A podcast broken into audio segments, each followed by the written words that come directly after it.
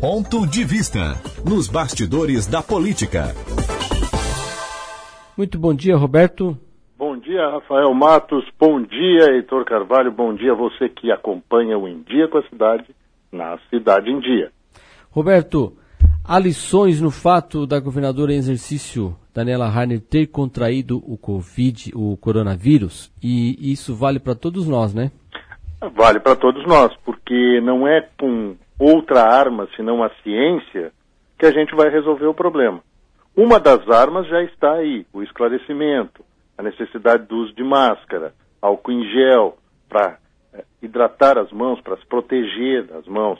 Mas o ideal também é não esquecer que, tão eficiente quanto o álcool em gel, talvez muito mais, segundo os cientistas, seja lavar as mãos frequentemente. Lavar as mãos com bastante água e sabão. Ah, se for sabão líquido, sabão orgânico, pouco importa, mas tem que lavar com frequência. Porque uh, os dedos, as unhas, as mãos são o maior emissor, porque é onde a gente pega, onde a gente segura, é onde a gente tem o um contato com o meio físico. Né? E também evitar aquela coisa de, mesmo com máscara, estar tá toda hora botando o dedo no nariz, na máscara, enfim. São armas que a gente já conhece. A outra arma é a arma tecnológica da vacina. E a gente fica assustado como tem gente negando a importância de uma vacina. Nós temos doenças no mundo que estão voltando. Né? Catapora, sarampo, né? que já se consideravam erradicadas. O sarampo se considerava erradicado. Voltou, voltou com tudo. Porque pessoas negam a existência do sarampo, porque dizem que a vacina traz mais infortúnios do que é, benefício para o indivíduo. Olha, isso não tem fundamentação científica nenhuma. Até porque a lógica da, da ciência diz que duas ações salvaram a vida da humanidade, que é o saneamento básico, que nós ainda patinamos em Santa Catarina, precisaríamos ter mais, e vacinas. Isso melhorou a vida das pessoas, que as pessoas morriam de difteria, quer dizer, se esvaindo, indo ao banheiro de 5 em 5 segundos, né? Ou no mato, sei lá onde, dependendo da, da idade cronológica, né? Aqui cometi uma redundância, da cronologia da, da humanidade, porque as pessoas não tinham saneamento básico. E mais uma vez a questão da falta de asseio com as mãos. Né? A gente sabe que um, um inimigo que a gente tem historicamente é a salmonela. A salmonela é transmitida pela falta de cuidado, de limpeza, depois de você fazer suas necessidades biológicas, não lavar direito as mãos. Então, é, tudo isso reporta a mesma coisa. Precisamos ter cuidado. Agora, no caso específico da coronavírus, do coronavírus, da Covid-19 e da situação da governadora, é mais um revés para aqueles que acham que a gente não tem que usar máscara. Aqui ninguém está decretando ou dizendo que a governadora pegou o coronavírus naquela solenidade que aconteceu é, dia 13 de, aliás, dia 6, dia 6 de, de novembro, aqui em Florianópolis, com a presença do presidente da República. Mas lá dezenas de pessoas abriram mão da máscara, principalmente no momento de maior contato. Então, ela estava no palco sem máscara, com o presidente da República e outras autoridades, superintendente da Polícia Rodoviária Federal, superintendente nacional, uh, políticos como o senador Jorginho Melo, que estava lá do PL, sem máscara também, porque o presidente não gosta de usar máscara, mas isso é, é uma questão muito particular dela. O problema é que dentro de um ambiente onde uma festa não poderia ter acontecido daquele tamanho, a gente lembrou na época, quer dizer, festa de formatura, de casamento, de aniversário não pode acontecer em Santa Catarina pelos padrões de decreto, mas aquela festa pôde acontecer. Qual é a diferença? É porque o presidente da República está presente? Porque é uma festa da Polícia Rodoviária Federal? É, a regra tem que valer para todos. Tem que valer para todos. Então, essas são algumas lições. E, ainda bem que a governadora em exercício, porque agora ninguém chama mais a, a Daniela Rainer de governadora em exercício, né, o, o Rafael. Sim. É governadora, os releases do governo. Ela é governadora em exercício, porque, é, é, embora a vontade de muitos não tenha sido concretizada ainda, o governador eh, Carlos Moisés da Silva é governador afastado. Ele não perdeu o cargo, ele continua governador do estado. E agora, no dia eh, 27 de, de novembro, portanto, daqui duas sextas-feiras, será julgado aquele primeiro impeachment se ele vai ser afastado definitivamente do cargo ou não. Ele está afastado pro tempore, quer dizer, é por, por, enquanto. Mas a, a, questão não é essa. A questão é vamos dar o rótulo devido. Ela é governadora em exercício, ela está na interinidade do cargo. Mas a gente torce para que Daniela Rainer tenha uma boa recuperação, até porque não deixa de ser uma boa lição o fato dos poderosos, dos nossos líderes políticos, empresariais também pegarem a doença. Porque muitos deles negam a existência. Não é que neguem a existência do vírus, negam a, a potencialidade. Criciúma, por exemplo, é uma cidade que a gente vê fotos de determinadas figuras importantes da, da sociedade, parece que máscara não existe. Né? Não existe. É, uma, é, é lamentável isso. Porque a máscara não é uma proteção para você, é uma proteção para os outros também. E aí o indivíduo bate no peito, como esses dias tive um conhecido que me disse, ah, mas você já teve o coronavírus, eu também, então a gente não precisa usar máscara. Eu disse, claro que precisa, porque você é um, um vetor em potencial. Você pode ter o vírus, estar com o vírus na sua roupa ou no teu organismo, não ter mais os maiores efeitos da doença, embora tenha pessoas que registram o fato de ter pela segunda, terceira vez a Covid-19, mas você transmite para os outros. Então você também tem essa responsabilidade. E volto a insistir aquilo que eu já falei várias vezes aqui: fazer transmissão de vírus, bactérias, de algo contagioso é crime. Está lá no Código Penal. Deliberadamente é crime. Né? Você não saber que tem e transmitir para os outros é uma coisa. Agora, deliberadamente, você sabe que é portador de uma doença contagiosa e passa para os outros, é crime.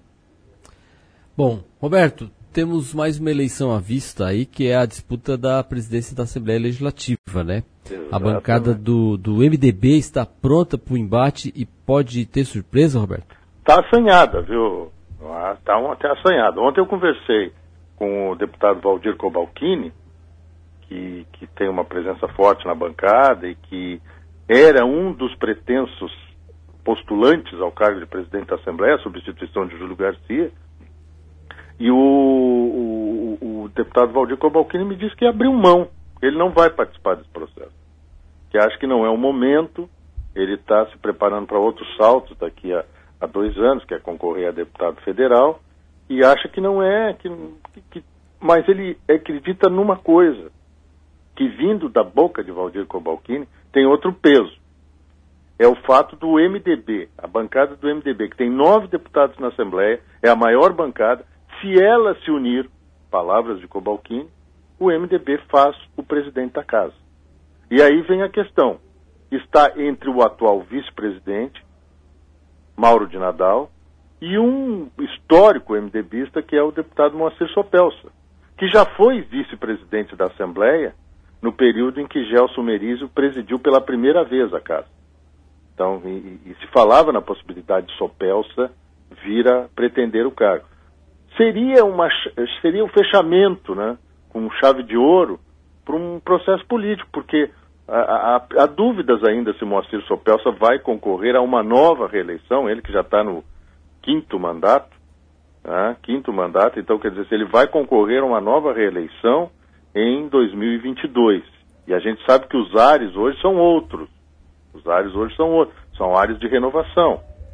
E o outro proponente, que é o postulante, é o postulante, não o proponente. O outro postulante é o atual vice-presidente da Assembleia, Mauro de Nadal, que é jovem, advogado por formação, já foi eh, duas vezes prefeito de Cunhaporã, está no seu uh, terceiro mandato na Assembleia, quer dizer, é, é, é tido como um homem conciliador, é tido como um conciliador, foi presidente da Comissão de Constituição e Justiça da Assembleia, que é uma espécie de teste, né, um vestibular para você presidir. De lá saíram alguns presidentes da, da Assembleia Legislativa e eh, está ao lado de Júlio Garcia agora, eh, um, tocando a Assembleia num momento de grande crise. Evidentemente que em nenhum momento o Júlio Garcia abriu mão dessa condição de ser um, um líder na acepção da palavra, no momento de crise. A Assembleia tem, um, tem desempenhado um papel importante, embora em alguns momentos ela tenha fomentado a crise. E a gente já comentou aqui, né? Nenhum dos deputados estaduais que concorreram a prefeitos nesta eleição teve êxito. Embora eles achassem na cabeça dele que até o fato de tentarem tirar o governador Carlos Moisés, impeachments, é, seria algo positivo para eles e não o foi. E não foi mesmo, né, o, o Rafael Matos. Então a gente fica nessa expectativa. Evidentemente aparecerão, e já existem nos corredores da Assembleia, aqueles eternos candidatos, como o deputado Marcos Vieira, do PSDB, que não eh, tem tanta força assim, porque ah, o trabalho da, da, da, eleição também é um indicativo de quem está com força política. O MDB tinha 103 prefeitos, agora ficou com 96. É um número expressivo, o MDB tem grandes cidades, governa grandes cidades, mas também já não tem aquela hegemonia toda. Perdeu o Joinville, faz tempo que não governa Criciúma, não governa Tubarão, só para dar alguns referenciais, é, manteve Itajaí, né? manteve Itajaí, mas também não, não é, não, não, não, o MDB não tem, por exemplo, uma grande presença ou quase nenhuma presença em Blumenau, porque o Vale do Itajaí como um todo é o maior colégio eleitoral de Santa Catarina. Joinville é o maior colégio eleitoral individual, mas o, colégio, o coletivo lá sai de Taió e vai até Ilhota, o Vale do Itajaí é o maior colégio eleitoral de Santa Catarina. E o MDB não tem presença quase nenhuma lá. Tanto é que não está em segundo turno nas eleições em Blumenau, que é o terceiro maior colégio eleitoral do Estado. Bom, Roberto, e para fechar, né, a eleição tem do segundo turno em Joinville tem uma estratégia óbvia. Será que funciona? Olha, não sei se funciona, mas o deputado federal Darcy de Matos, do PSD, que é um dos candidatos no segundo turno, já começou a apontar as baterias contra Adriano Silva, que é do Partido Novo, que é uma pessoa, o outsider, como gostam de dizer, quer dizer, uma pessoa que estava fora da política e entra na política. O Partido Novo tem toda uma filosofia, né?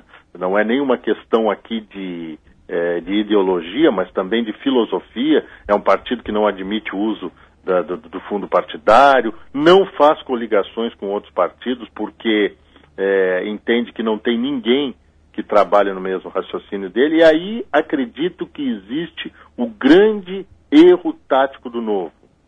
Como é que você vai comandar uma cidade, um estado, um país, se você não compõe com ninguém?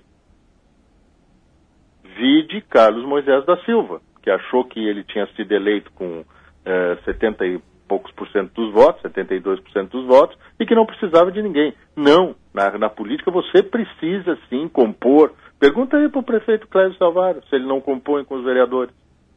Pergunta para o Juarez Ponticelli aí pertinho. Pergunta para o Gia Loureiro, que foi cinco vezes vereador. Se você não compõe com a Câmara de Vereadores, o que, que acontece? Precisa compor sim, mas eu acredito que há um equívoco também na estratégia de Darcy de Matos, ele que é um deputado federal experiente, foi deputado estadual, e, e o Darcy de Matos não é um, nenhum estreante. Pela terceira vez ele está disputando a prefeitura de Joinville. Pela terceira vez ele está chegando a um segundo turno. Então, quer dizer, uh, tem que ter uh, um pouco mais de maleabilidade. Mas ele aposta justamente nesse discurso, de que ele é a experiência e que o, a questão do Adriano Silva, do novo, seria uma renovação perigosa para Joinville, sem experiência e tal. E, evidentemente, também dá uma seguradinha, dá uma cobradinha, dá um chutezinho sim na canela do, do, do governador Carlos Moisés da Silva fazendo a comparação. Só que tem o seguinte, do ponto de vista administrativo, administra administrativo, o governo de Carlos Moisés da Silva tem sido muito positivo. O que ele peca é no lado político e, evidentemente, tem suas mazelas. Agora, o Ministério Público Estadual, por exemplo, abrindo uma investigação sobre uma suposta organização criminosa que se instalou no porto de São Francisco do Sul. Mas não necessariamente só nesse governo, em outros governos. Esse entrou no, no rolo. E isso tudo leva a crer que essa estratégia do Darcy de Matos de apostar que ele é o experiente e, e que o, o Adriano Silva, que é o candidato do novo, que é, com perdão do trocadilho, o fato novo no segundo turno nessa eleição em Santa Catarina, pode ter se transformar num tiro no pé. Porque aí você está ditando discurso para o adversário. Ah, eu sou a renovação, o outro diz que é o experiente e as coisas estão do jeito que estão. E eles também eh, fazem parte de um momento histórico interessante em Joinville. Eles quebram o paradigma da Luiz Henrique dependência. Joinville tinha Luiz Henrique dependência. Todos os que sucederam Luiz Henrique na prefeitura de Joinville eh, tinham alguma ligação com ele. Marco Tebaldi, do PSDB, e depois o, o Udo Deller, do, do MDB, que veio para o MDB, era do PL, PR, e veio para o MDB e se tornou prefeito, porque tinha uma certa ligação com, com Luiz Henrique da Silveira. E agora, o, candidato, o pretenso candidato do, da, que, que, teria essa ligação, que é um ex-vereador e atual deputado Fernando Krelin, levou pau, ficou em terceiro lugar e muito atrás dos outros dois. E ele, inclusive, usou a suplente de senadora, da dona Ivete Apel da Silveira, mulher falecido governador e do ex-prefeito de Joinville, Luiz Henrique, como figura no horário eleitoral e não levou. Quer dizer, Joinville começa a se descolar dessa imagem do grande líder que foi Luiz Henrique da Silveira. Vai continuar sendo. Mas a sociedade lá local diz o seguinte: eu quero ter uma oportunidade com outras pessoas. Tá? É, é, seria inimaginável isso acontecer em alguns anos atrás, alguns anos em Joinville. Agora existe.